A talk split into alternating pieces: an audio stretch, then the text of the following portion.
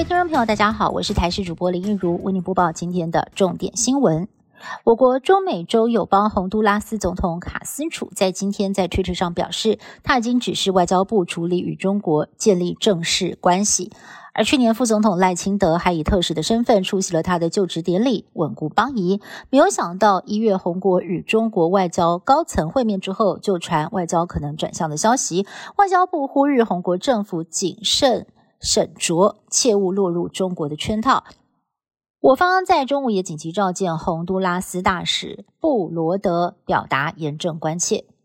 面对中国的文攻武赫，台湾晶片制造能力再度成为了讨论焦点。美国前白宫国安顾问欧布莱恩表示，万一中国成功的入侵台湾，美国宁可摧毁台积电，也要避免台积电落入中国手中。美国以及及其盟友绝对不会让中国得逞。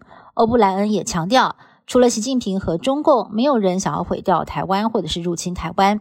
任何指控美国会攻击台湾的说法，都是中共的宣传和假讯息。故宫才刚刚被爆料，有将近十万件的国宝高阶数位图档外流，放上了网络平台贱卖。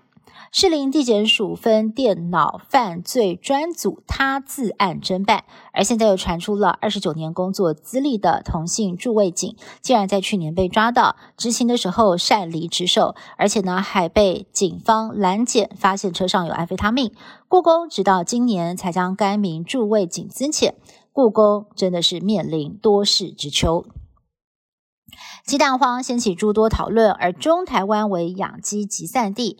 鸡舍房地交易同样精彩。根据实价揭露，彰化县二林镇斗院路的鸡舍，建平四百九十三平，地平一千七百一十九平，在去年五月份以总价四千两百六十万元易主，买方是彰化在地人，荣登二林镇二零二二年交易总价王，也是彰化县去年总价最高的畜牧房地交易。美国军方在十四号表示，美国有一架无人侦察机在黑海上空执行作业的时候，遭到了俄国苏凯战机拦截挑衅。美方宣称，俄国战机除了对无人机倾倒油料，还撞击无人机的螺旋桨，导致无人机没有办法正常操作而坠海。美方除了召见俄国驻美大使表达强烈的抗议，也谴责了俄国这种鲁莽的行为，很可能会导致误判，还有升高战情。不过，俄方否认战机有接触或者是碰撞美国的无人机。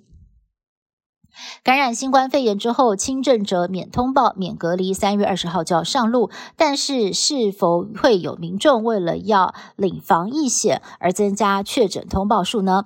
对此，罗义军表示，目前确诊数稳定趋缓，没有增加。但是也提醒，三月二十号以前确诊的民众仍需按照规定通报，执行五加 N 隔离。就算隔离日期包含了三月二十号，也不可以提前解隔。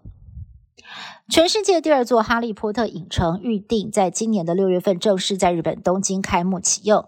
到时候，亚洲各国的哈利波特迷就不用大老远的飞到英国，可以就近到日本。的在《哈利波特》电影的实境当中好好的体验，不论是霍格华兹魔法学校、古灵阁、斜角巷等场景，通通都逼真呈现，让麻瓜们可以真实的感受《哈利波特》奇幻世界的魔力。以上新闻是由台视新闻部制作，感谢您的收听。更多新闻内容，请您持续锁定台视各界新闻以及台视新闻 YouTube 频道。